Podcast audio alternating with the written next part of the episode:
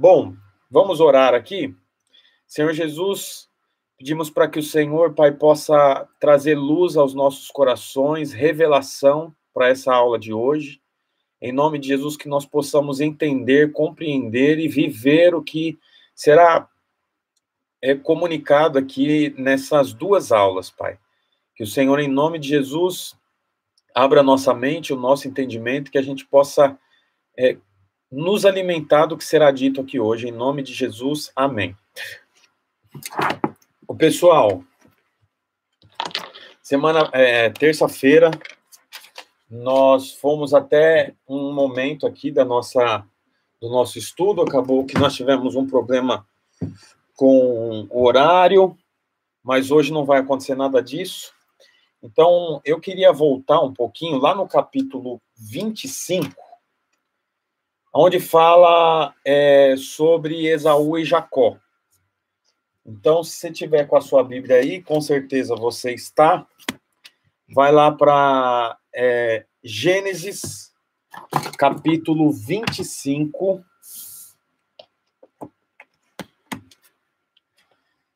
É, versículo 19, fala sobre o nascimento dos filhos, é, a morte de Abraão, nascimento, é, né, a morte de Abraão e o nascimento dos filhos de Isaac, que era Jacó e Esaú.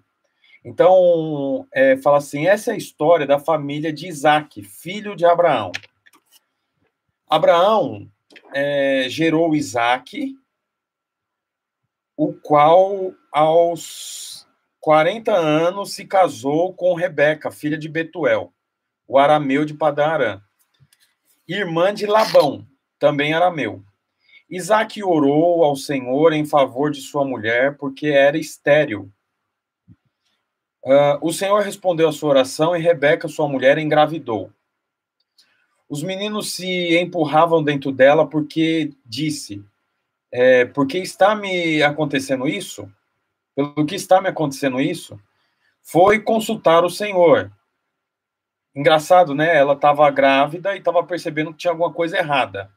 Como não tinha médico e não tinha ultrassom, ela foi consultar o Senhor. Você percebe que quando tem um plano B, a gente sempre vai no plano B ao invés de ir para o Senhor, né?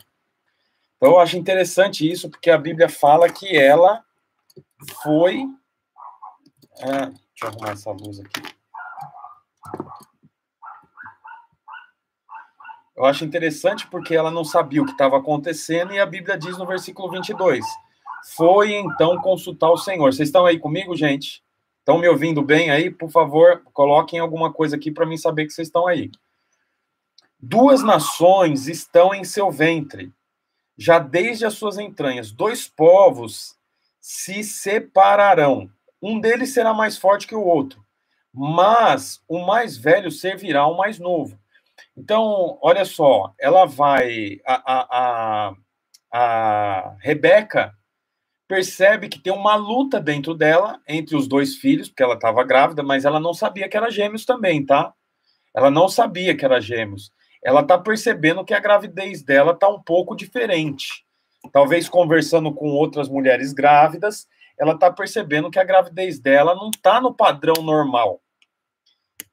Não tinha ultrassom, ela foi consultar o Senhor. Então, veja bem, quando você tem outras ferramentas, você não vai no Senhor, você vai em outras ferramentas. Como ela não tinha ultrassom, não tinha médico, não tinha pré-natal nenhum, o que sobrava para ela era buscar o Senhor. Essa era a única opção que ela tinha. Enquanto você tiver outras opções, dificilmente você recorre ao Senhor. Quando ela recorre ao Senhor, o Senhor fala para ela: Olha, tem duas nações no seu ventre. Aí que ela soube que ela tinha gêmeos.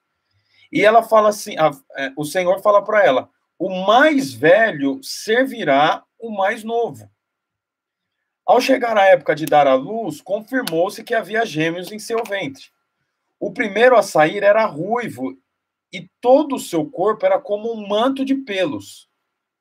Por isso lhe deram o nome de Esaú. Depois saiu seu irmão com a mão agarrada no calcanhar de Esaú, pelo que deram o nome de Jacó. Tinha Isaac 60 anos de idade quando Rebeca os deu à luz. Os meninos cresceram, Esaú tornou-se caçador habilidoso e vivia percorrendo os campos ao passo que Jacó cuidava do rebanho e vivia nas tendas. Isaac preferia, aqui começa o problema da família de Isaac. Por quê? Porque havia preferência na casa dele. Isaac preferiu, preferia Esaú, porque gostava de comer das suas caças. Rebeca preferia Jacó. Então, era um reino dividido, era uma casa dividida. Por quê? Porque o pai tinha prazer e preferia o, um filho, que era Esaú. Por quê? Porque Esaú caçava e fazia churrasco para ele. Já a mãe tinha preferência por Jacó. Por quê? Porque Jacó era homem de casa, era homem de tenda. Então era um homem mais tranquilo, né? Talvez mais limpo, mais organizado, né? Não era um grosseiro. Esaú era peludo, a roupa dele era de pelo. É, ele era caçador, então, poxa, caçador, ele tem que ir para o mato. Ele pisa na lama, ele traz animal nas costas, suja tudo de sangue. A mulher tem que lavar a roupa do filho. O filho entra com o pé sujo de barro dentro da casa. Então, quer saber? Isaac falou: meu filho preferido é Esaú, porque ele faz churrasco para mim. É isso que a, que a, Bíblia fala, não fala churrasco, mas fala comida, carne, carne assada. Mas a mãe é, Rebeca gostava de Jacó, porque Jacó era um homem pacato, tranquilo, não arrumava muita confusão, era o bebezinho de mamãe, né? É, certa vez, versículo 29, certa vez, quando Jacó preparava um ensopado, chegou faminto, é, Esaú chegou faminto, voltando do campo. Também homem fazia sopa, né? Sopa não é janta, né, gente? É, Aí Esaú pediu para Jacó: me dá um pouco desse ensopado vermelho aí. Tô faminto. Por isso também é chama, foi chamado de Edom. Então, Esaú tinha dois nomes, Esaú e Edom. Edom significa vermelho. Respondeu-lhe Jacó: Venda-me primeiro o seu direito de filho mais velho. Olha, gente, filho mais velho tinha muitos direitos. Prova disso é Gálatas capítulo 4 o filho, enquanto é imaturo, o filho é mais novo, ele nada difere de um escravo. O filho já maduro, o filho mais velho, ele tem acesso e direito a tudo que o pai tem. Então, ele pede pro, pro, pro irmão, me dá o seu direito de primogenitura. Disse Esaú, estou quase morrendo. De que, que me vale esse direito? Jacó, porém, insistiu, jure primeiro. Ele fez um juramento, vendendo o seu direito de filho mais velho a Jacó. Então Jacó serviu a Esaú pão com ensopado de lentilha, pão com ensopado de lentilha, gente. Como é que Isaac vai gostar de Jacó se ele faz pão com sopa de lentilha? Ele comeu e bebeu, levantou-se e se foi. Assim Esaú desprezou o seu direito de filho mais velho. Olha a continuação. Agora vamos lá para o capítulo 27, que foi onde nós paramos na aula passada, na aula passada, terça-feira. Então, capítulo 27 fala assim, ó. Tendo Isaac envelhecido, ele teve o filho com 66 anos, acho que é isso, 60 e poucos. Foi ficando velho, a Bíblia fala que os seus olhos ficaram tão fracos que ele já não podia enxergar. Certo dia, chamou. Agora começou lá, o sopa é janta, ó. sopa não é janta, gente. É, certo dia chamou Esaú, seu filho mais velho, e lhe disse: Meu filho. Ele respondeu: Estou aqui. Por que, que ele respondeu: Estou aqui? Porque Isaac já não enxergava. Então ele fala: Meu filho. E Esaú responde: Pai, eu estou aqui, pode falar. Isaac disse: Eu já estou velho, não sei o dia da minha morte. Pegue agora suas armas. É o arco, a aljava e vá ao campo caçar alguma coisa para mim. Prepare-me aquela comida saborosa que tanto aprecio e traga-me para que eu coma e o abençoe antes de morrer. Então, olha, preste atenção. Eu fiz uma divisão aqui para que você entenda melhor os capítulos 27 28 e 29. Então, o capítulo 27, do versículo 1 ao versículo 4, grifa na sua Bíblia aí, pega um lápis de cor, pega um lápis de cor e grifa a sua Bíblia aí. Só do versículo 1 ao versículo 4. Faz um, um L assim, ó, descendo no versículo 1 ao versículo 4. O nome que eu dei para esses quatro versículos é o declínio. Por que o declínio? Porque era um momento decisivo para a família de, de Isaac. Ele iria dizer quem seria o seu sucessor direto, sendo que ele era o sucessor direto de Abraão. Havia uma bênção para Abraão. Então, aqui ele estava definindo se ia ser Abraão, Isaac e Esaú, ou Abraão, Isaac e Jacó, como nós conhecemos. E você percebe que quando ele vai definir isso, ele coloca a si mesmo antes do Senhor. Porque ele já estava velho, ele já não tinha mais audição tão boa, ele não tinha visão tão boa, ele não tinha percepção tão boa, ao ponto de dizer: Meu filho, você está aí, o filho tem que responder: Estou aqui. Porque ele já não via mais. Mas como que ele define? Como que ele define quem será o seu sucessor? Com base na sua sensação. A princípio, com base num prato de janta né? Ele decide, ó, você vê só as mulheres falam que sopa é janta, é por isso que Jacó era preferido da mãe. Porque homem nenhum acha que sopa é janta. Tá aí a prova. As mulheres amam Jacó, os homens amam Esaú, porque Esaú traz carré de carneiro para nós comer com molho de hortelã. Ele traz é, javali, entendeu? Ele traz costela bovina. E Jacó, sopa de lentilha. Ah, mas força, né? Poxa, ajuda, né, Jacó? Então, olha, você vê que Isaac, ele define quem seria o sucessor dessa linhagem, Abraão, Isaac e o próximo, com base no que ele vai comer. Quer dizer, ele pensa só em si próprio aqui. Ele não consulta o Senhor. É interessante que o momento que ele mais deveria consultar o Senhor, porque ele já não ouvia, não via, não não não saía da cama. Então, quer dizer, é o momento que ele mais dependia do Senhor, mas ao invés dele depender do Senhor, ele dependeu dos seus sentidos. Você sabe, todo homem que depende dos seus sentidos, ele vai se decepcionar. Porque o coração do homem é enganoso. A gente não deve confiar na nossa carne. Eu já disse aqui que da carne nada se aproveita. É o que a Bíblia diz. Na aula passada eu iniciei aqui falando, perdão, eu encerrei falando, e eu vou lembrar aqui, que quando Abraão, o pai de Isaac, estava para morrer, ele foi procurar uma noiva para manter a promessa. Uma noiva para o seu filho para manter a promessa.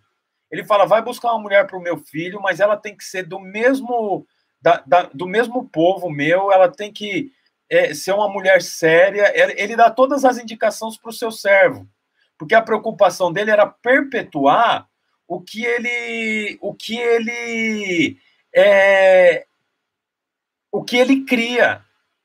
Se a gente for para Davi, eu falei também terça passada que Davi ele antes de morrer, ele elaborou um projeto para que o filho dele pudesse construir uma casa para Deus.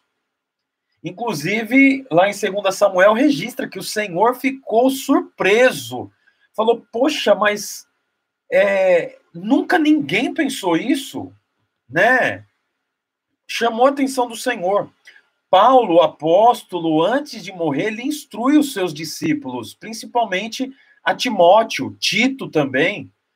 Mas Isaac? Isaac, antes de morrer, ele se preocupa com o seu estômago. Me traz aqui algo para mim comer, a comida que eu tanto gosto. Aí a gente continua vendo é, a desobediência de Isaac. Desculpe por estar, de repente, aí até quebrando a admiração que você tem por Isaac. Não deixe de admirá-lo. Só quero mostrar aqui que em algum momento ele ele se equivocou e não foi pouco. Por isso que o versículo do 1 ao 4 eu dei o nome de o declínio.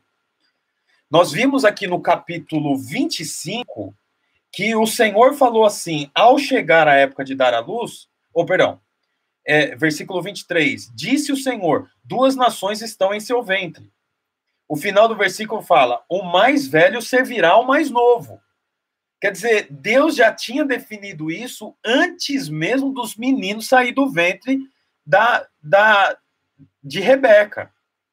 Mas Isaac permanece firme, é, querendo estabelecer que Esaú seja o povo mais forte, porque ele era o primogênito, mas Deus já tinha dito que seria o contrário. Né? Então, quer dizer, é, e, e, sem contar o que nós lemos, que o próprio Esaú desprezou o direito de primogenitura. Né? O próprio Esaú já havia desprezado o direito que ele tinha. Então, Deus já tinha dito e Esaú já tinha despre, é, é, é desprezado. Mas Isaac mantinha a. Ah, como é que se diz? Ah, oh, meu Deus do céu, me ajuda. Poxa, fugiu da minha mente aqui. Mas é, é, é, é, Isaac permanece querendo estabelecer o código cultural. Qual é o código cultural? O mais velho domina sobre o mais novo. Esse é o código cultural, né? Essa é a doutrina, esse é um patrimônio que se deixa. Mas o Senhor já tinha invertido isso, o Senhor já tinha alterado isso, né? É, é interessante também que é, Isaac ele vive de acordo com os seus sentimentos, né? Ele não vai ouvir o Senhor. Você já conhece a história, possivelmente. Eu acredito que todos já foram para o encontro, conhece a história toda aqui. Mas nós vamos ver daqui a pouco que chega um momento que, ao invés de Esaú vir com a, a comida para o pai, Jacó engana junto com a sua mãe e traz a comida. Quando chega com a comida, é, Isaac fala: Nossa, mas quem que está aqui? E Jacó fala: Sou eu, seu filho Esaú. Você já conhece a história, ele queria usurpar, tomar o direito de primogenitura. Isaac, o pai, fala: Nossa, mas essa voz não parece de Esaú. Ó, dependendo do ouvido, da audição. Aí, o que que Jacó fala? Sou eu, meu pai. Pegue no meu braço e veja como eu sou piludo. Só que ele tinha colocado um, uma cobertura de pele de animal. Então, quando o velho foi pôr a mão no braço do, do filho, ele falou: aí, o braço é de Esaú mesmo. Então é engraçado porque Isaac, quando ele vai perpetuar a bênção, ele depende da visão, da audição e do tato. Quer dizer, é alguém que não está dependendo de Deus. Por isso, deixa eu te abrir um parênteses aqui. Pernilongo me pegou no dedo aqui. Deixa eu abrir um parênteses aqui. Olha, nós estamos, nós estamos vivendo em dias de muita dificuldade. Talvez você não está sofrendo tanta dificuldade, mas são dias muito difíceis, né? De muitas restrições, de muita dúvida, de muita incerteza, de muita fragilidade. Se você viver dependendo dos seus olhos, da sua audição e do seu tato, você não vai ser um sucessor de Abraão e de Isaac. Abraão, Isaac e Jacó. Sabe, se você ficar vivendo com base nos seus olhos, na sua audição e no seu tato, você não vai experimentar do melhor de Deus. Se você for ficar esperando que os seus olhos aprovem o que Deus está dizendo, que o seu ouvido aprove o que Deus está falando, que as suas mãos toquem, você tá, tem um problema, porque a nossa vida é com base na fé. Isaac é, se equivocou aqui, por conta de tudo isso. E depois ele é, a comida definiu que era o filho, ele come, quer dizer, o paladar, tudo coisa natural, é o tato, o olfato, a visão, o tato, só coisas naturais, só coisa da alma. Não conduza a sua vida baseado nos seus cinco sentidos. Porque os cinco sentidos conduziu Eva a comer do fruto que ela não deveria. A Bíblia fala que Eva ouviu a serpente, viu que o fruto era bom, pegou do fruto e era agradável ao paladar. Então, audição, audição, visão, tato e paladar é os sentidos e o olfato. Quer dizer, quem define a vida com base nos sentidos está caminhando em direção à saída do, do jardim. Quem conduz a vida baseado nos cinco sentidos está conduzindo a consagrar quem não é para consagrar. Por isso, você tem que andar com base é, na audição, na visão mais espiritual. Lembra que eu falei aqui? Rebeca percebeu que tinha uma luta dentro dela, tinha alguma coisa estranha. Como não tinha ultrassom, não tinha pré-natal, recorreu ao Senhor. Por isso, nós não temos políticos para nos defender, nós não temos economia para nos defender. Recorre ao Senhor. Recorre ao Senhor. Vai buscar ouvir ao Senhor e não só ouvir o que ele diz, mas perceber o tom de voz que ele fala. Eu amo essa frase. Porque perceber o tom de voz muda tudo. Se eu daqui falar, Elisa, pega água pro papai, é um tom de voz. Se eu gritar aqui, Elisa, eu já te falei para você pegar água pro papai, é outro tom de voz. Então, quem é filho ou foi filho em algum momento, todos nós aqui, sabe do que eu estou dizendo. Filho, vai tomar banho. Já vou. Filho, vai tomar banho agora. Quer dizer, não é o agora que acrescentou na frase, é o tom de voz que, que, que definiu que tipo de conversa que nós estamos tendo aqui. Então, não basta você ouvir o Senhor, é preciso você perceber o tom de voz que ele está falando. Anota isso aí, anota isso. Você tem que anotar, tem que ir num, num nível mais fundo. Né? Não é só ouvir o que Deus está dizendo, mas é perceber o que Deus está dizendo. Bom, do 1 ao 4 eu dei o nome de o declínio. Do 5 ao 17 eu dei o nome de Rebeca a dissimulada. Olha só.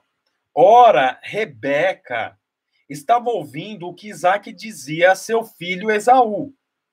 Quando Esaú saiu ao campo para caçar, Rebeca disse a seu filho Jacó: Ouvi seu pai dizer a seu irmão Esaú Traga-me alguma caça, prepare minha comida saborosa para que eu coma e abençoe a presença na presença do Senhor antes de morrer. Isso aqui, só para que você entenda, era o momento de passar a escritura. Era o momento de assinar o.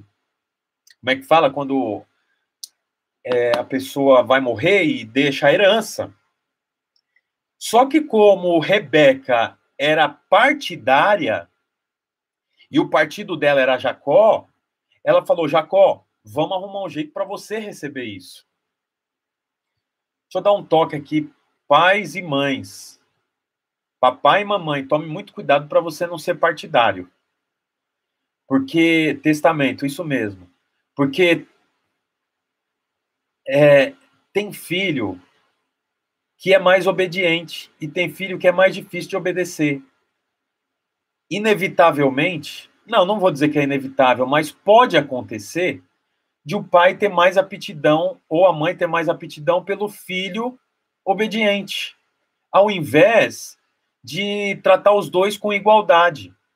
Então, ah, esse filho é bonzinho, eu dou para ele mais do que para o filho que eu não considero bonzinho. Isso tem poder para dividir o seu lar. Tome muito cuidado. Agora, meu filho, versículo 8: ouça bem e faça o que lhe ordeno Vá ao rebanho e traga-me dois cabritos escolhidos, para que eu prepare uma comida saborosa para o seu pai, como ele aprecia.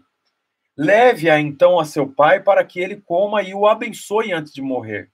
Disse Jacó a Rebeca, sua mãe: Mas o meu irmão Esaú é homem peludo e eu, eu tenho a pele lisa. E se meu pai me, me apalpar, vai parecer que eu estou tentando enganá-lo, fazendo o de tolo, e em vez de abençoar, ele vai me mandar a maldição.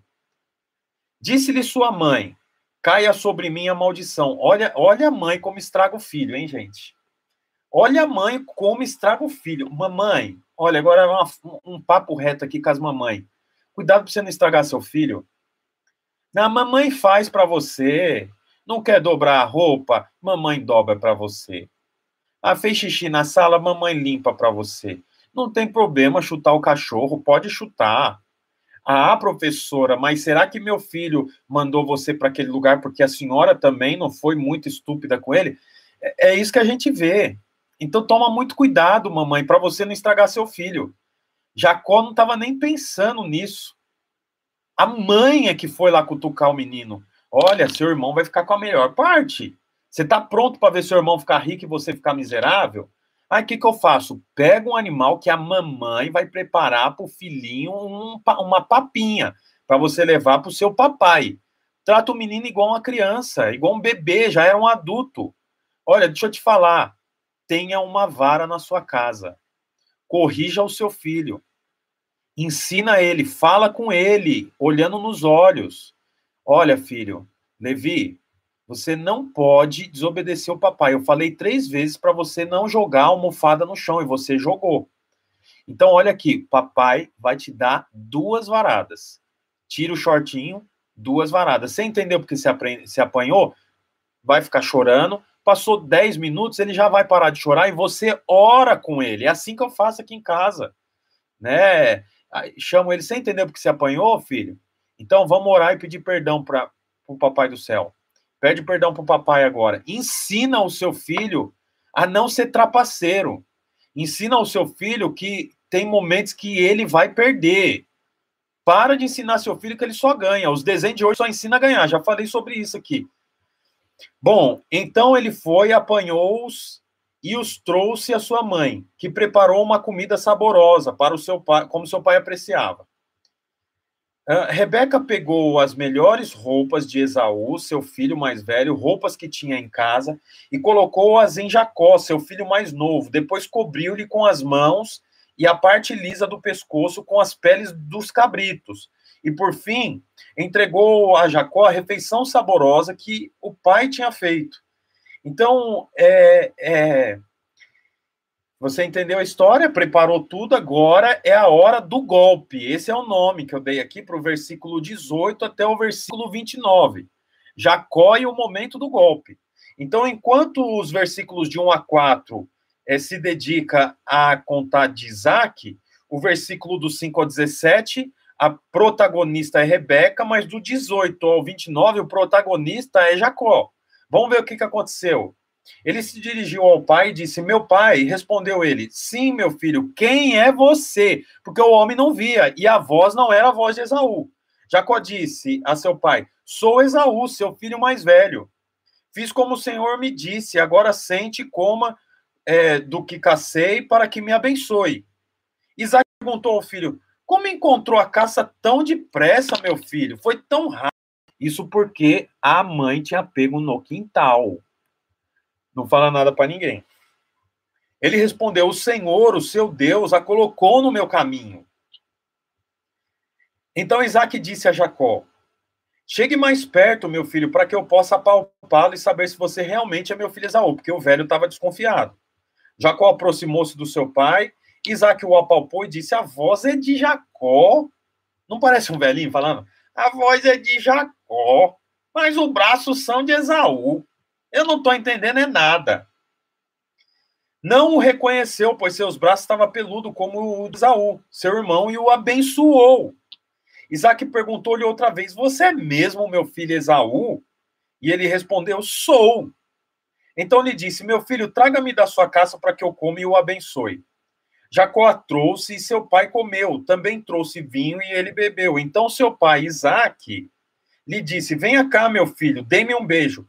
Ele se aproximou e o beijou. Quando sentiu o cheiro de suas roupas, Isaac o abençoou, dizendo: Ah, o cheiro é do meu filho. É como o cheiro do campo que o Senhor abençoou.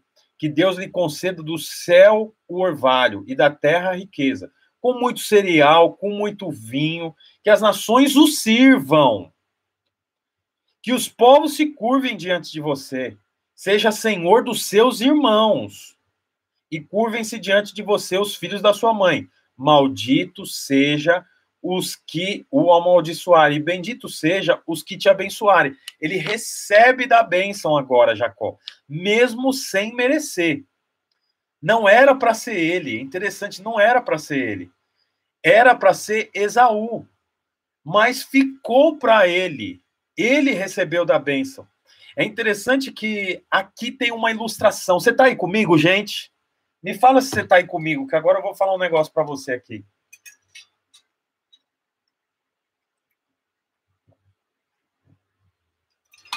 Tá aí comigo ou não tá? Olha só que interessante. Ah, Jacó mentiu sobre seu nome. Jacó mentiu sobre a comida. Jacó mentiu sobre a sua identidade. Mas a bênção ficou para quem? Para Jacó. E quem merecia a bênção? Esaú. Deixa eu te falar uma coisa a bênção nunca vai para quem merece. A bênção é sempre imerecida. Para que a bênção seja a favor, ela não pode ser merecida. Toma posse disso. Nós vamos ver aqui que Jacó foi transformado, mas ele recebeu a bênção exatamente não merecendo. Portanto, enquanto você espera que você merece alguma coisa, enquanto você acredita que você merece porque você faz isso ou faz aquilo. Enquanto eu achar que eu mereço alguma coisa porque eu sou pastor, mas não acontece nada. Inclusive, as coisas vão acontecer exatamente enquanto eu estiver fora, porque Deus não pode nem abençoar se eu estiver junto. Esaú teve que sair para que o favor imerecido chegasse. Enquanto aquele que acredita que merece está, Enquanto aquele que acredita que merece está junto, a bênção não vem. Esse que acha que merece tem que sair para que a bênção venha. Porque Deus não abençoa quem merece. Porque a bênção do Senhor não pode ser paga. A bênção do Senhor tem que ser recebida.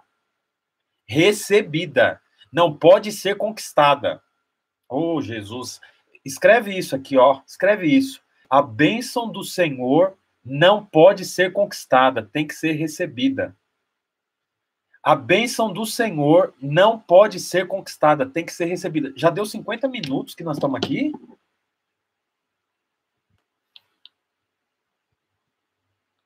O Valdeni perguntou aqui, pastor, mas já não estava definida por Deus que era Jacó? Pois é, você sabe que a Bíblia fala assim na oração do Pai Nosso: que seja feita a sua vontade, assim na terra como no céu. Deixa eu te falar uma coisa. A vontade de Deus é feita inevitavelmente no céu, na terra não. Era a vontade de Deus que Jacó fosse o, o herdeiro. Mas nem tudo que acontece na terra é vontade de Deus. Portanto, foi preciso que tudo acontecesse da forma como aconteceu para que realmente a, a bênção fosse re, é, é, né, revigorada, fosse executada. Né? Então, Deus nunca quis que o homem caísse, mas o homem caiu. Por quê? A vontade de Deus é feita inevitavelmente no céu, mas na terra não. Então era a vontade de Deus que Jacó fosse o herdeiro. Mas se não fosse como aconteceu, então não teria acontecido. Nossa, falei, agora eu, eu dilmei aqui, né? mas o que eu quero dizer é o seguinte: existe a vontade de Deus, mas a vontade de Deus ela precisa ser executada na terra. Se não for executada na terra, então é a vontade de Deus executada apenas no céu. Será que eu fui claro? A oração do Pai Nosso ensina isso para nós, como eu disse, né?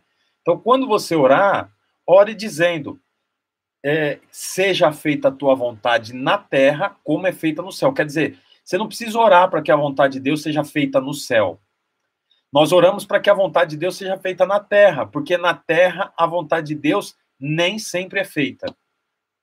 Espero que eu tenha respondido aí a pergunta, Valdeni. Um, vamos continuar aqui. É, agora, do versículo 30 ao versículo 40, a Bíblia relata aqui a, a postura de Esaú. Então, quer dizer, nós vimos aqui um pouco sobre Isaac, o declínio, um pouco sobre Rebeca, que foi dissimulada, um pouco de, de Jacó, né, e o seu golpe, e agora a ira de Esaú. Então diz assim: quando Isaac acabou de abençoar Jacó, mal tendo ele saído da presença do pai, seu irmão Esaú chegou da caçada. Ele também preparou uma comida saborosa e a trouxe a seu pai e lhe disse: Meu pai, levante-se e coma da minha caça, para que o Senhor me dê sua bênção. Perguntou-lhe seu pai Isaac: Quem é você? Ele respondeu: Sou Esaú, filho mais velho, seu filho mais velho. Profundamente abalado, Isaac começou a tremer muito e disse: Quem então apanhou a caça e a trouxe para mim? Acabei de comê-la uh, antes de você entrar e, e a ele eu abençoei. E abençoado será. Engraçado isso, abençoado será. Abençoou, está abençoado. Quando Esaú ouviu as palavras de seu pai, deu um forte grito e, cheio de amargura, implorou ao pai: Abençoe também a mim, meu pai. Mas ele respondeu: Seu irmão chegou astutamente e recebeu a bênção que pertencia a você. E disse Esaú: Não é com razão que o seu nome é Jacó? Já é a segunda vez que ele me engana. Primeiro tomou meu direito de filho mais velho e agora recebeu a minha bênção. Então perguntou ao pai: O Senhor não reservou nenhuma bênção para mim? Isaac respondeu a Esaú: Eu constituí, eu o constituí Senhor sobre você e a todos os seus parentes. Tornei servos dele, a ele supri de cereal e de vinho. Que é que eu poderia fazer por você, meu filho? Esaú pediu ao pai: Meu pai, o Senhor tem apenas uma bênção Abençoe-me também, meu pai. Então chorou Esaú em alta voz. Uh, seu pai Isaac respondeu: Sua habitação. Uma hora, filho. É, seu pai Isaac respondeu: Sua habitação será longe das terras férteis, distante do orvalho. Então, é, é, você vê que, que é uma guerra estabelecida. Só um minutinho, gente, desculpa.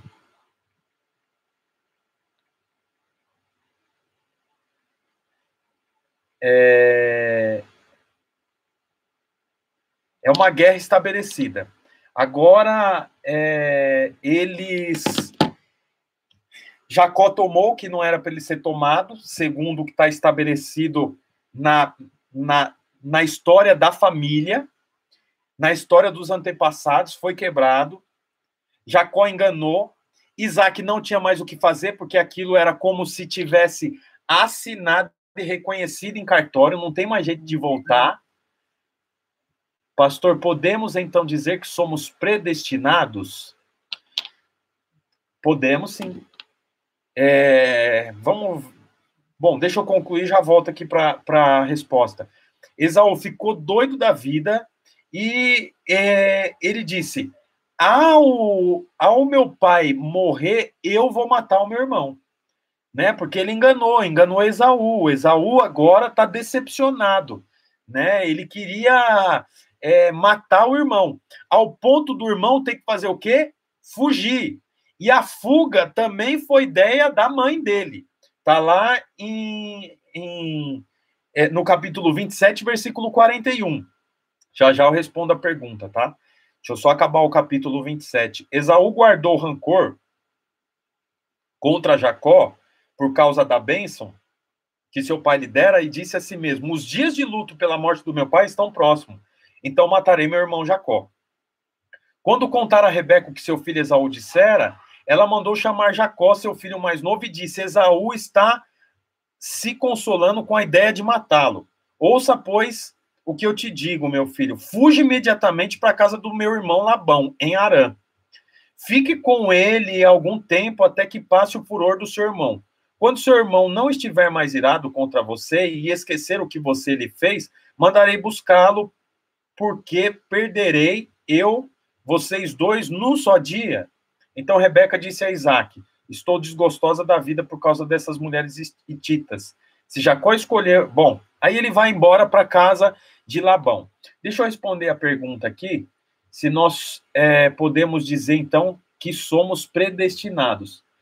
É, Romanos 8, é, versículo 30, diz assim: E aos que predestinou, a estes também chamou, e aos que chamou, a estes igualmente justificou, e aos que justificou, a este também glorificou. Então, nós somos predestinados, sim, é o que, é o que Paulo fala em Romanos capítulo 8.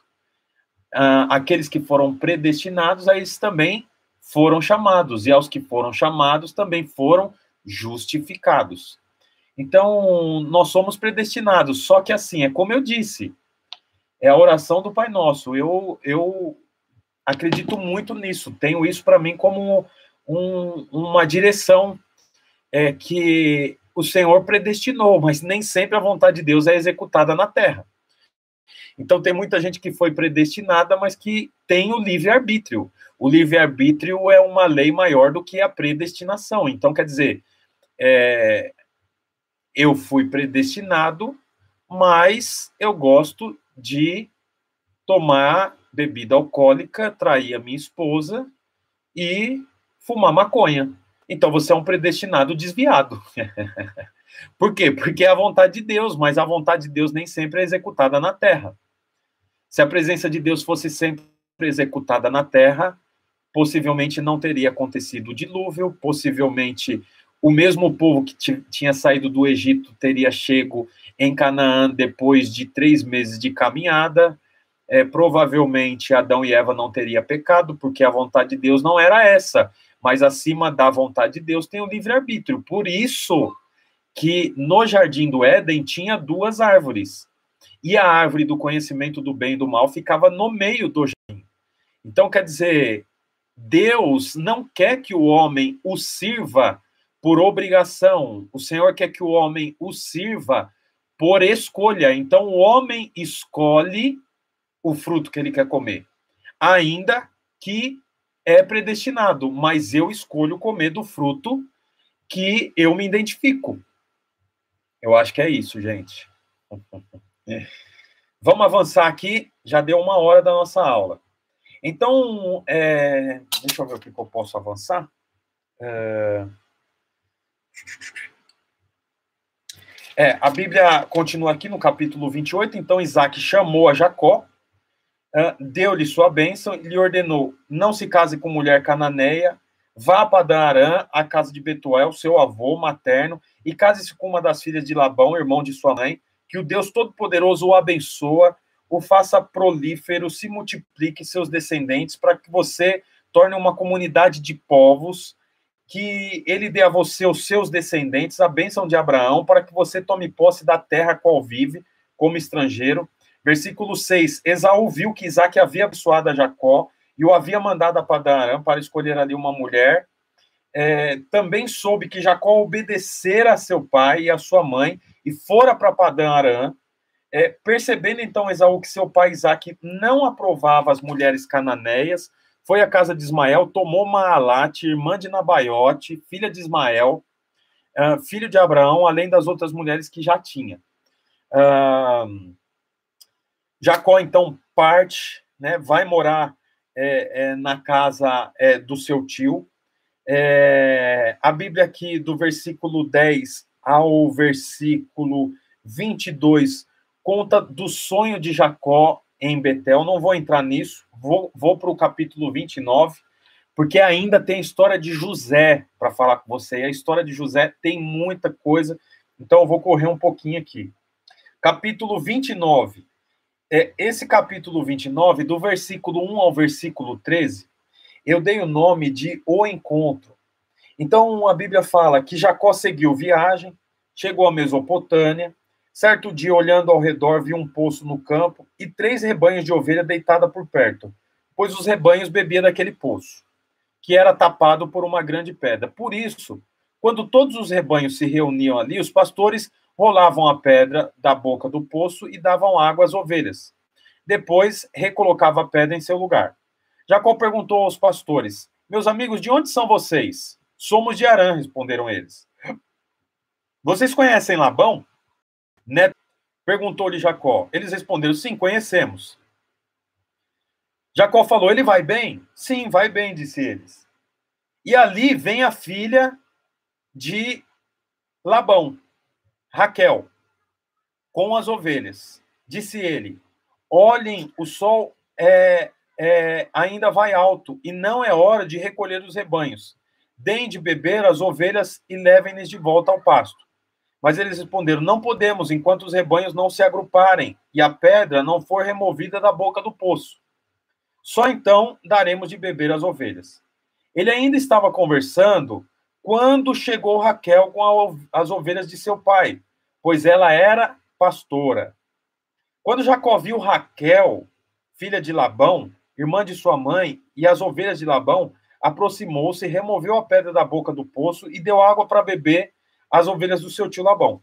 Depois, Jacó beijou Raquel e começou a chorar bem alto. Então, contou a Raquel que era parente do pai dela e filho de Rebeca. Ela foi correndo contar para o seu pai. Logo que Labão ouviu as notícias é, acerca de Jacó, seu sobrinho, correu ao seu encontro abraçou, beijou, depois levou-o para casa. Jacó contou tudo o que tinha acontecido e Labão lhe disse: é, Você é sangue do meu sangue, você vai ficar comigo. O casamento de Jacó, né? O acordo. Como é que tá a internet de vocês aí, gente? Aqui deu uma travada. Internet está boa aí, pessoal? Me falem como é que está a internet, por favor. É... Me falem se a internet está boa aí, gente, por favor. Uh... Vamos lá, vamos lá.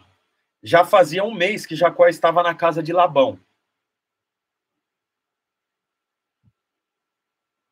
Tá bom. É, já fazia um mês que Jacó estava na casa de Labão quando este lhe disse: Só por ser meu parente você vai trabalhar de graça? Diga-me qual deve ser o seu salário. Ora, Labão tinha duas filhas. O nome da mais velha era Lia e o da mais nova, Raquel. Lia, Lia tinha olhos meigos, mas Raquel era bonita e atraente. Quem você acha que Jacó preferiu? A que tinha olhos meigos ou a bonita e atraente? Você muda, né, gente? Há, milhares de anos atrás, Jacó preferiu Raquel, que era bonita e atraente. Homem olha para o olho, irmãs. É, como Jacó gostava muito de Raquel, disse: Trabalharei, trabalharei sete anos em troca de Raquel, sua filha mais nova. Labão respondeu: Será melhor dá-la a você do que a outro homem. Fique aqui comigo. Então Jacó trabalhou sete anos por Raquel, mas lhe pareceram poucos dias, pelo tanto que a amava. Então Raquel era uma mulher atraente, bonita. Jacó se apaixonou por ela falou com o, o, o, pai da moça, que era o seu tio, era normal esse tipo de casamento, né? Casava ali com as mulheres do, do mesmo povo. E aí ele falou: Vou trabalhar sete anos para você, sogro. E aí eu caso com a sua filha, porque eu me apaixonei por ela. Labão falou: Então ótimo, tá tudo certo. Ele trabalhou sete anos, mas pareceu que foi dias pelo tanto que a amava. É interessante, gente, que tudo que você faz apaixonado, tudo que você faz amando, você não percebe os dias passar. Por isso, se você faz alguma coisa cansado, pesado e sem amor, você não vai fazer até o fim. Você sabe, eu eu, eu tô dando aula aqui, mas eu já tô com o short de correr e o tênis de correr no pé. A hora que eu termino aqui, eu vou correr, porque eu tenho prazer. E se você tem prazer, isso não te cansa. Agora, para alguém, pode parecer uma maior perca de tempo fazer isso. Por quê? Porque não, não dá satisfação para você. Servir a Deus deve ser igual. Servir a Deus deve ser desse jeito. Se te causa cansaço, se te causa estresse, estresse, então você deve reavaliar. Jacó trabalhou sete anos e a Bíblia diz que pareceu poucos dias do tanto que ele amava ela. Por isso, você deve amar o que você faz, você deve amar no que você trabalha, você deve amar. Você deve amar, amar a sua esposa. Você deveria amar, amar o seu marido. Você deveria amar ler a palavra. Eu e você deveríamos amar estar na presença do Senhor. Agora, se orar é um cansaço, nossa, aí você ora, ora, ora, ora, fala, fala. Olha no relógio, passou três minutos. Você fala, meu Deus do céu, como é que eu vou orar mais? Não tem mais nada para falar. Se torna cansativo. Portanto, treine o seu coração para amar as coisas que o Senhor ama. É engraçado porque você sabe a história. Ele trabalhou sete anos por Raquel, mas no final, Labão falou: tá aí sua esposa. Quando ele foi ver quem era, Lia, a irmã mais velha. Aí ele reclamou, falou: mas eu não trabalhei sete anos por Lia, eu trabalhei sete anos por Raquel. Ele falou: então, mas é costume nosso aqui que a irmã mais velha case primeiro do que a mais nova. Se você quiser casar com Raquel, trabalha mais sete anos. Olha que engraçado, ele trabalhou 14 anos para casar com a mulher amada. 14 anos. É, você vê que o. Deixa eu te falar, ó. Jacó mudou da terra do seu pai para a terra de Padan Ele mudou-se geograficamente, mas o pecado dele alcançou ele. Mudar, mudar mudar geograficamente não resolve os seus problemas. É... Jacó, o pecado de Jacó o alcançou.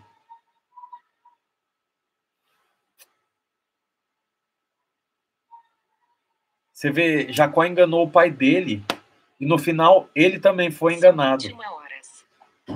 Olha, resolve os seus problemas, porque senão os seus problemas vão te alcançar. Se você não resolver os seus problemas, ele te alcança. Então, tenha coragem, resolva o que você tem que resolver, peça perdão para quem você tem que pedir, arrependa-se do que você tem que arrepender, libera perdão para quem você tem que perdoar, pague a dívida que você tem que pagar. Sabe por quê? Porque você pode mudar geograficamente, mas o seu pecado te alcança. Misericórdia, né, gente? Uh, que mais aqui que eu quero falar com você? É, eu quero acabar com a história de Jacó para a gente ficar só com a de José para os próximos dias. É, bom, é, quando versículo 31 diz assim: que quando o Senhor viu que Lia era desprezada, concedeu-lhe filhos. Raquel, porém, era estéril Lia engravidou, deu à luz um filho e deu-lhe o nome de Ruben, pois dizia: O Senhor viu a minha infidelidade, agora certamente o meu marido me amará. Lia engravidou de novo e, quando deu à luz a outro filho, disse: Porque o Senhor ouviu que sou desprezada, deu-me também este, pelo que chamou Simeão.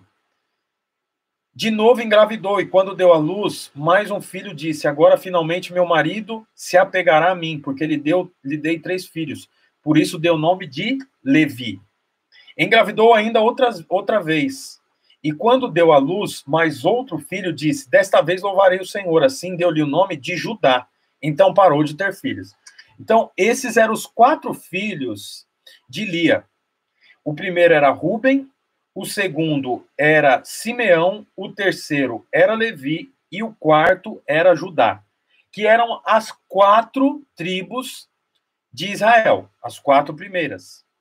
Tribo de Ruben, tribo de é, é, Simeão, tribo de Levi e tribo de Judá. Quando Raquel viu que não dava filhos a Jacó, teve inveja de sua irmã, por isso disse a Jacó: Dê-me filhos ou morrerei. Jacó ficou irritado e disse: Por acaso estou no lugar é, de Deus que a impedi de ter filhos? Então ela respondeu: Aqui está Bila, minha serva. Deite-se com ela, para que tenha filhos em meu lugar, e por meio dela eu também possa formar família. Por isso ela deu a Jacó, sua serva Bila, por mulher. Ele deitou com ela e Bila engravidou e deu é, um filho para Raquel. É, e disse: Deus me fez justiça, ouviu o meu clamor e deu um filho. Por isso deu o nome de Dan, que foi a tribo de Dan. Bila, serva de Raquel, engravidou novamente e deu a Jacó o segundo filho. E disse a Raquel: Tive grande luta com minha irmã e venci, pelo que deu o nome de Naphtali. Quando Lia viu que tinha parado de ter filho, tomou sua serva Zilpa e deu a Jacó por mulher. Zilpa engravidou, então disse Lia: Que grande sorte, por isso chamou de Gade. Zilpa, serva de Lia, deu Jacó mais um filho. Então Lia exclamou: Como sou feliz! Por isso deu o nome de Aser. Todos esses nomes aqui, gente, que eu estou frisando, são as doze tribos de Israel, tá? que nós vamos ver isso durante toda a Bíblia. Lá na frente, é, quando for é, com Davi, as tribos vão estar lá ainda, só que agora vai ser Reino do Norte e Reino do Sul, mas são as tribos. Uh, é, vamos, vamos passar lá para frente. É, e deixa eu te falar, deixa eu achar aqui. Uh, Isacar, Zebulon, sexto filho. Uh, Diná. Ah. Tá, vamos lá para o versículo 25, porque é, até o 24 é a lista dos filhos que nós vamos falar lá na frente. Depois que Raquel deu a luz a José, disse a Labão: Deixe-me voltar para minha terra natal. Dê-me as minhas mulheres, pelas quais o servi, os meus filhos, e partirei. Você bem sabe quanto trabalhei para você. Mas Labão lhe disse: Se mereço sua consideração, peço que fique.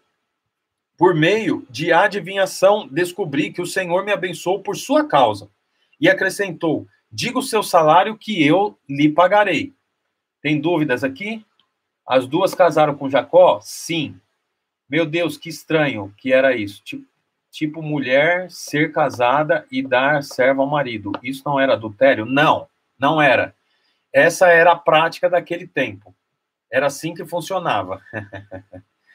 é, Jacó respondeu: Você sabe quanto trabalhei para você e como os seus rebanhos cresceram sobre os seus cuidados? O pouco que você possuía antes da minha chegada aumentou muito, pois o Senhor abençoou depois que vim para cá. Contudo, quando farei algo em favor da minha própria família? Então Labão perguntou: O que, que você quer que eu lhe dê?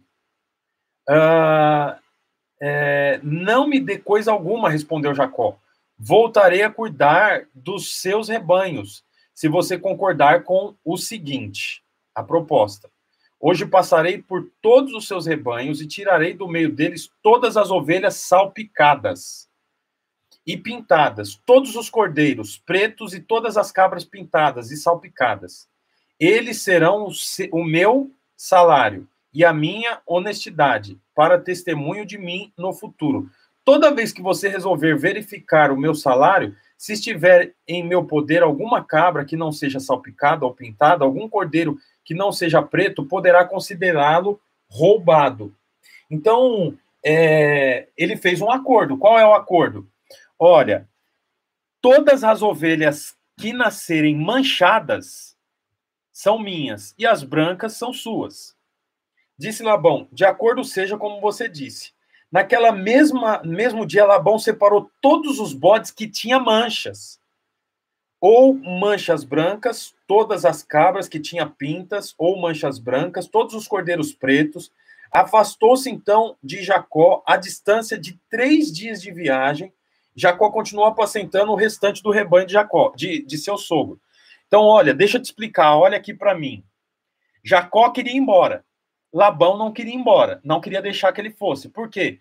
Porque Labão percebeu que quando Jacó chegou no seu acampamento, o céu se abriu. E ele percebeu o quanto que ele estava sendo abençoado. Então, Jacó fala: Eu quero ir embora. Mas é, Labão fala: Não, fala qual vai ser o seu salário, que você tem que ficar aqui. Eu fui abençoado por causa de você. É engraçado isso, né? Porque você percebe aqui o favor de Deus. O favor de Deus não é por merecimento. Jacó não merecia ser abençoado. Jacó era alguém que mentiu, roubou, é, desonrou o pai. É engraçado porque alguém pode não entender isso e pensar que Deus abençoa então é, o desonesto, Deus abençoa então o mentiroso. Não, Deus abençoa quem não merece. Se você fizer por onde de merecer, você não recebe bênção alguma. Deus abençoa aquele que não merece. Isso confunde muito, confunde mesmo. Até o próprio Deus mesmo falou. É, é, o próprio Deus falou que é, é graças te dou, me alegra muito por ter escondido essas coisas do coração dos sábios e ter revelado aos pequeninos. Porque gente comum não consegue entender isso. Né? Só entende quem nasceu de novo. Na prática, gente, eu vou te falar uma coisa. Eu fico tão feliz de ver o que acontece no casarão aqui de Araucária, consequentemente lá no Tatuquara, porque eu confesso para você que eu não tenho experiência, não tinha experiência à frente de igreja, né? Eu e a pastora Bruna era pastores de jovens, né? E, e nem era tão pastor assim. Nossa, olha o pastor. Mas você sabe que Deus abençoa exatamente quem não merece. Portanto, é, entenda que você não merece receba ser o segundo, não queira ser o primeiro. Deus rejeita todos os primeiros. Caim era o primeiro, foi rejeitado. Agora nós estamos aqui, ó. Esaú era o primeiro, foi rejeitado. Deus não escolhe os primeiros. Deus escolhe sempre os segundos. Não pense que que, que você vai ser bem visto por Deus porque você ora mais, porque você lê mais, ou porque você jejua mais. Não. Isso não conta para Deus. Deus olha aquele que não merece. É, é interessante isso, né? Quase que dá um nó na cabeça, não é verdade? Quase que dá um nó. Eu preciso lembrar vocês que nós estamos só na primeira matéria, tá, gente? A primeira disciplina. E a primeira, o primeiro ano do nosso curso é o Velho Testamento. Eu diria para você que se você parar esse seminário no primeiro ano e não concluir no segundo ano, você vai ficar relacionando só com a sombra e nunca vai relacionar com o material. Porque o Velho Testamento é sombra do Novo. É sombra do que do que Deus é, você precisa aprender e entender que você pode relacionar com o Senhor, mas só tem peso e realidade se eu entender o que, que tinha no Velho Testamento. Se você quer entender um versículo, leia o texto todo. Se você quer entender o texto todo, leia o capítulo todo. Se você quer entender o capítulo todo, leia o livro todo. Se você quer entender o livro todo, leia o testamento todo. E se você quer entender o testamento todo, leia a Bíblia inteira. É crescente.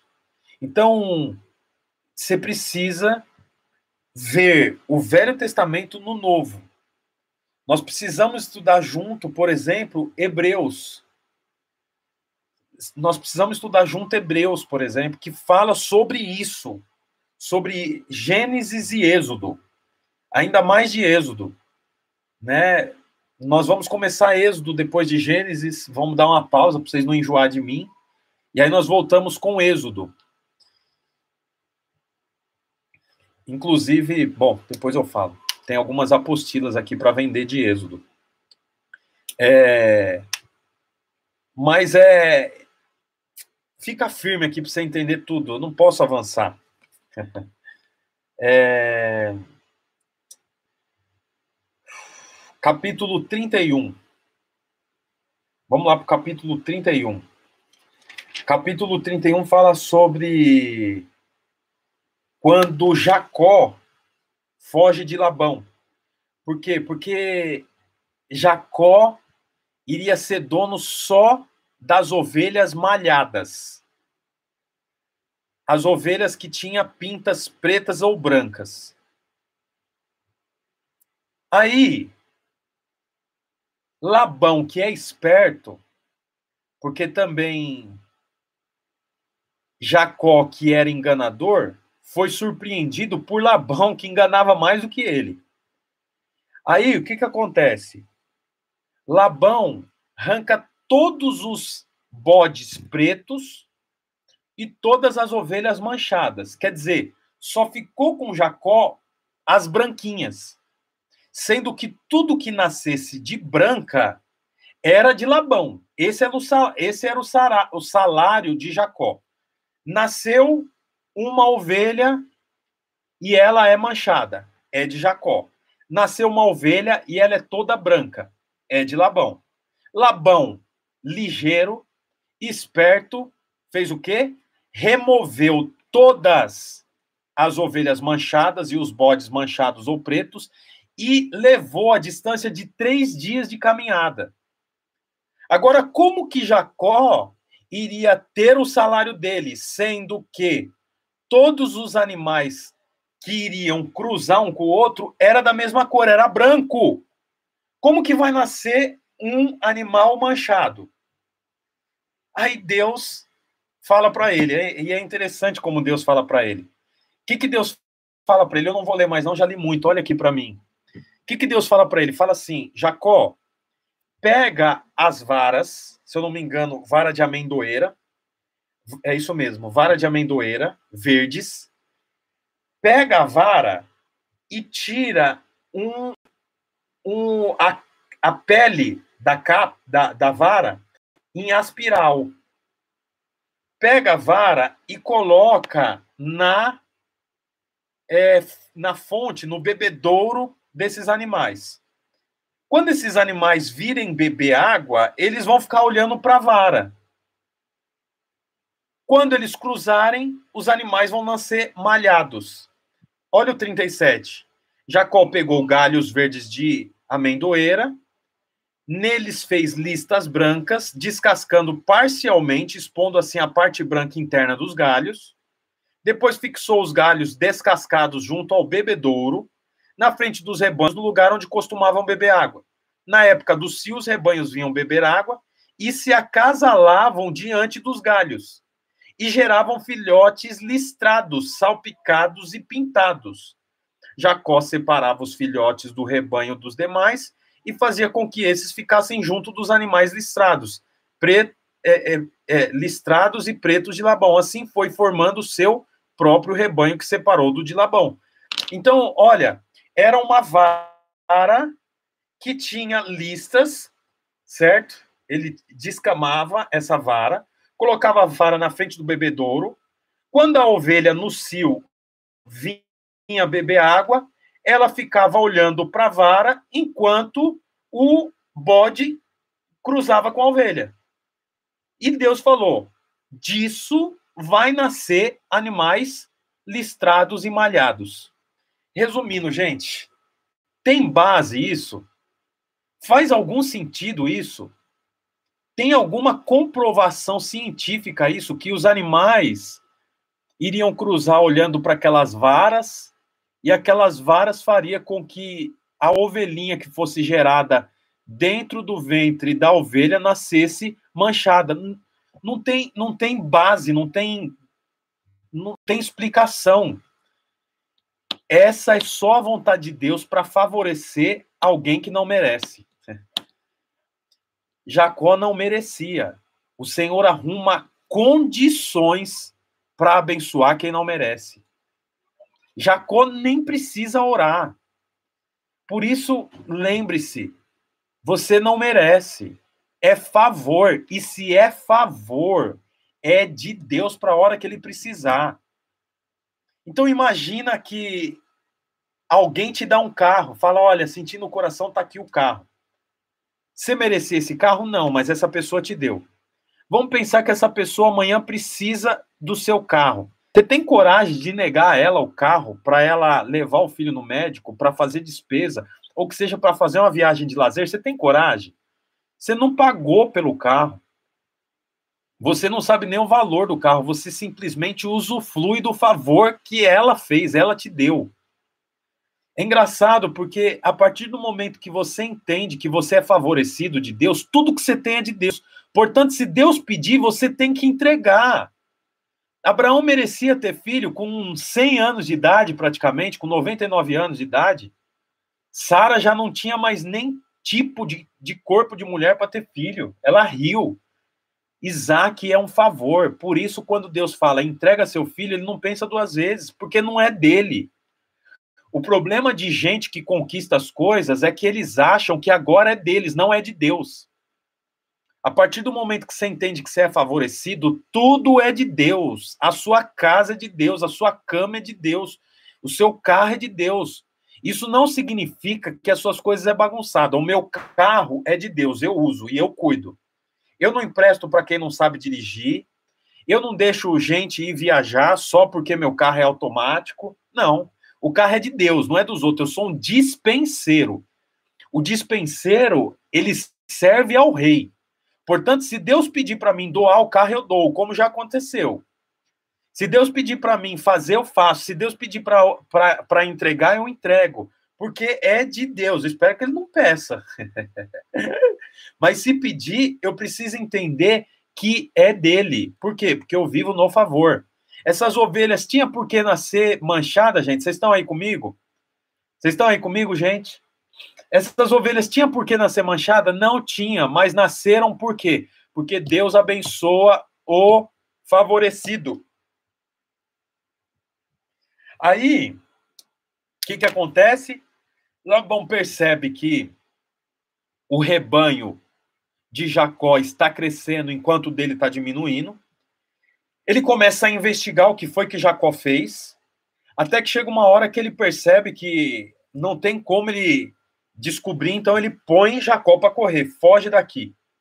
Vai embora, some da minha frente, não quero saber de você. Ele vai embora, eles brigam entre eles, ele tem que ir embora fugido, né? É... Chega uma hora que eles resolvem o problema deles lá. É... 32. Então ele vai embora dali, eu vou, eu vou antecipar aqui né? Jacó não tinha para onde ir, com muito medo de encontrar o irmão dele, ele se organiza, né? Ele se organiza. É, como que eu vou fazer? Daqui a pouco eu encontro meu irmão, meu irmão vai me matar, apesar de já ter passado anos, né? Apesar de já ter passado anos, meu irmão vai me matar. Ele fica com muito medo, né? Ele não sabe como resolver isso. Então, isso nos leva lá para o capítulo 32, que ele saiu da casa de Labão. Não vou entrar mais muito nessa questão para a gente poder avançar. É, o capítulo 32 fala: Jacó também seguiu o seu caminho e anjos de Deus vieram ao encontro dele. Quando Jacó os avistou, disse: Esse é o exército de Deus. Por isso deu o nome àquele lugar de Manaim. Né? É, é, 20 anos, tá? Aqui, 20 anos é, se passaram é, depois da ocasião da, do problema que Jacó teve com o seu irmão Esaú. É, uh, Jacó foge de Esaú para a casa de Labão. Agora ele foge de Labão é, para ter um confronto com Esaú. A vida de Jacó é uma bagunça. Você percebe, né? que ele, ele sai lá da, da terra dele para fugir de Jacó. Aí ele vai para Labão. Lá na casa de Labão, ele prospera tanto que Labão arruma uma confusão com ele, agora ele tem que fugir da casa de Labão. Ele é um fugitivo, Labão é um fugitivo. Perdão, Jacó é um fugitivo. Né? Ele, apesar de estar prosperando, ele vive em crise, porque ele não resolveu os problemas dele. Você vê que a crise não produz homem, a crise revela homens. Porque a crise que Jacó passa só vai revelando quem realmente ele é. A crise que Jacó passa não cria um novo homem. Um novo homem é formado a partir da hora que Jacó tem um encontro com Deus. Uh, então aqui fala assim que. É... Deixa eu ver onde que eu parei aqui. Jacó mandou mensageiros diante dele a seu irmão Esaú, na região de Seir, território de Edom, e lhe ordenou: Vocês dirão o seguinte ao meu senhor Esaú, que é o irmão dele. Assim diz teu servo Jacó: Morei na casa de Labão e com ele permaneci até agora. Tenho bois, jumentas, ovelhas, cabras, servos, servas. Envio agora essa mensagem ao meu senhor para que me recebas bem.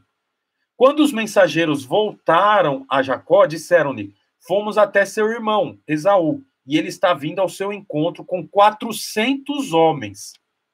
Jacó encheu-se de medo e foi tomado de angústia. Então dividiu em dois grupos todos os que estavam com ele, bem como as ovelhas, as cabras, os bois e os camelos. Pois assim pensou: se Esaú vier e atacar um dos grupos, o outro poderá escapar. Então, o que, que ele pensa? Meu irmão está vindo até mim, ele mandou, ele mandou, ele mandou é, conselheiros, né, espias na frente. Para quê? Para que o irmão, para examinar o irmão dele. Inclusive ele falou, vai com o seguinte é, recado para o meu irmão. Olha, eu estou trazendo aqui bois, servos, servas, é, tudo isso em nome do seu servo Jacó. Mas Jacó não era servo de Esaú. Por que, que ele faz isso? Porque ele tem medo. Aí, esses homens voltam para Jacó dizendo o quê? Jacó, é o seguinte, seu irmão Esaú está vindo ao teu encontro com 400 homens. Jacó fica com muito medo. Por que, que ele fica com medo? Porque ele não resolveu o problema. Quem não resolve o problema está sempre com medo, gente. Quem não resolve problema vive sempre com medo. Resolve os seus problemas e para de viver com medo.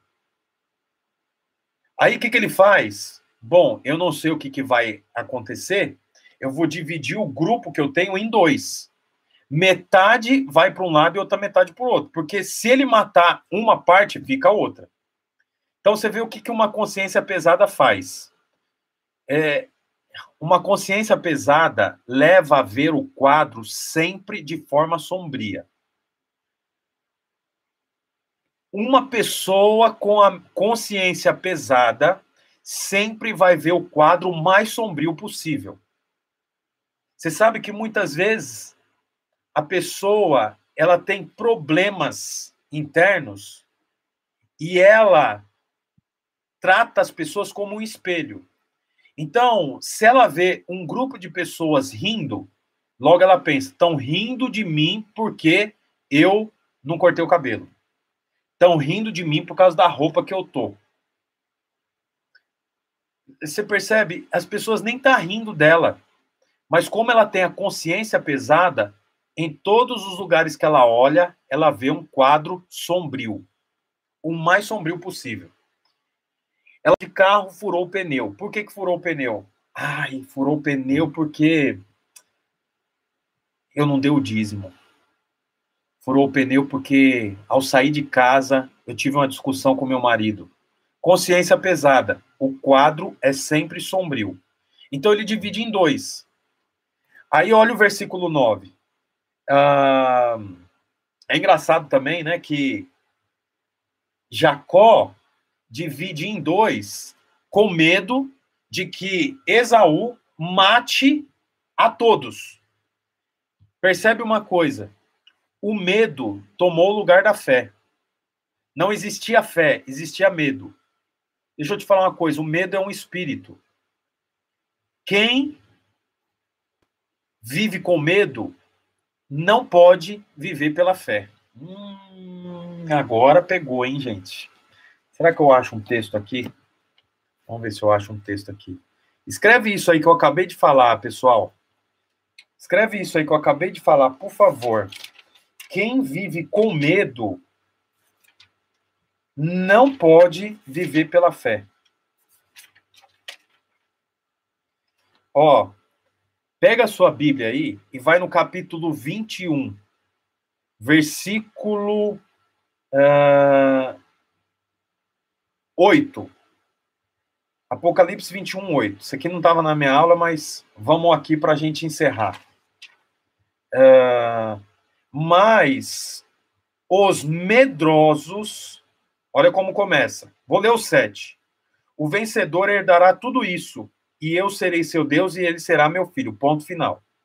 Mas os medrosos, os incrédulos, os depravados, os assassinos, os que cometem imoralidade sexual, quer dizer, prostituta, prostituto, homossexual, os que praticam feitiçaria, os idólatras e todos os mentirosos, o lugar deles será no lago de fogo que arde com enxofre.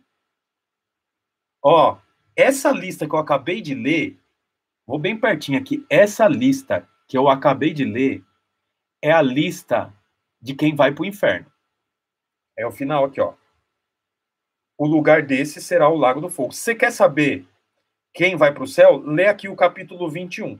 Porque fala: o vencedor herdará tudo isso e eu serei o seu Deus. Então, veja a lista aí do que o vencedor vai receber. Porque agora eu estou falando da lista de quem não vai para o céu, quem vai para o inferno. E sabe quem inaugura a lista de quem vai para o inferno? Os medrosos os medrosos, mas os medrosos, os incrédulos, começa com medroso. O medroso inaugura o inferno. Apocalipse 21, 8. O medroso entra no inferno antes dos assassinos. O medroso entra no inferno antes dos homossexuais que a Bíblia fala, aqueles que praticam imoralidade sexual antes das prostitutas. O medroso entra no inferno antes dos feiticeiros. Então, quando você vê uma, uma macumbeira, um macumbeiro na esquina fazendo uma macumba, você fala, misericórdia, ai meu pai do céu, misericórdia, misericórdia, misericórdia. Deixa eu te falar uma coisa. O medroso inaugura o inferno antes do feiticeiro, viu? Antes do macumbeiro. Portanto, quebre o espírito do medo medo de ser assaltado, medo do diabo, medo de apanhar, medo que pule alguém dentro da sua casa, medo que seu filho morra quando está dormindo, medo que ele se engasgue tomando água, medo de tomar banho depois de jantar e morrer de, de indigestão, medo de, de, de perder o marido, medo de perder a esposa, medo de dormir e não acordar, medo de pegar Covid, medo, medo, medo, medo. O medroso, amigão, meu irmão, vai para o inferno antes do feiticeiro, antes do incrédulo. Ai, olha os católicos se dobrando diante de Nossa Senhora, diante de, de, de, de São Pedro. Será que eles não percebem? A Bíblia fala que tem boca, mas não fala, tem ouvido, é, mas não ouve, tem olhos, mas não vê, e o povo tá lá ainda. Olha que absurdo. Tá aí o medroso. Inaugura o inferno antes. Não é louco isso, gente? Então, olha, o medo tomou lugar da fé de Jacó. Precisamos acabar. Continuamos a partir do versículo 9. Esse, essa aula nossa aqui é uma aula um pouco mais é, literária para me contar a história, mas terça-feira que vem tem bastante coisa para falar de Jacó. E se tudo der certo, a gente já começa a falar de José, que também tem muita coisa para falar de José e Deus nos ajude a terminar Gênesis capítulo 21. Um abraço, boa aula com o Lucas. Tchau.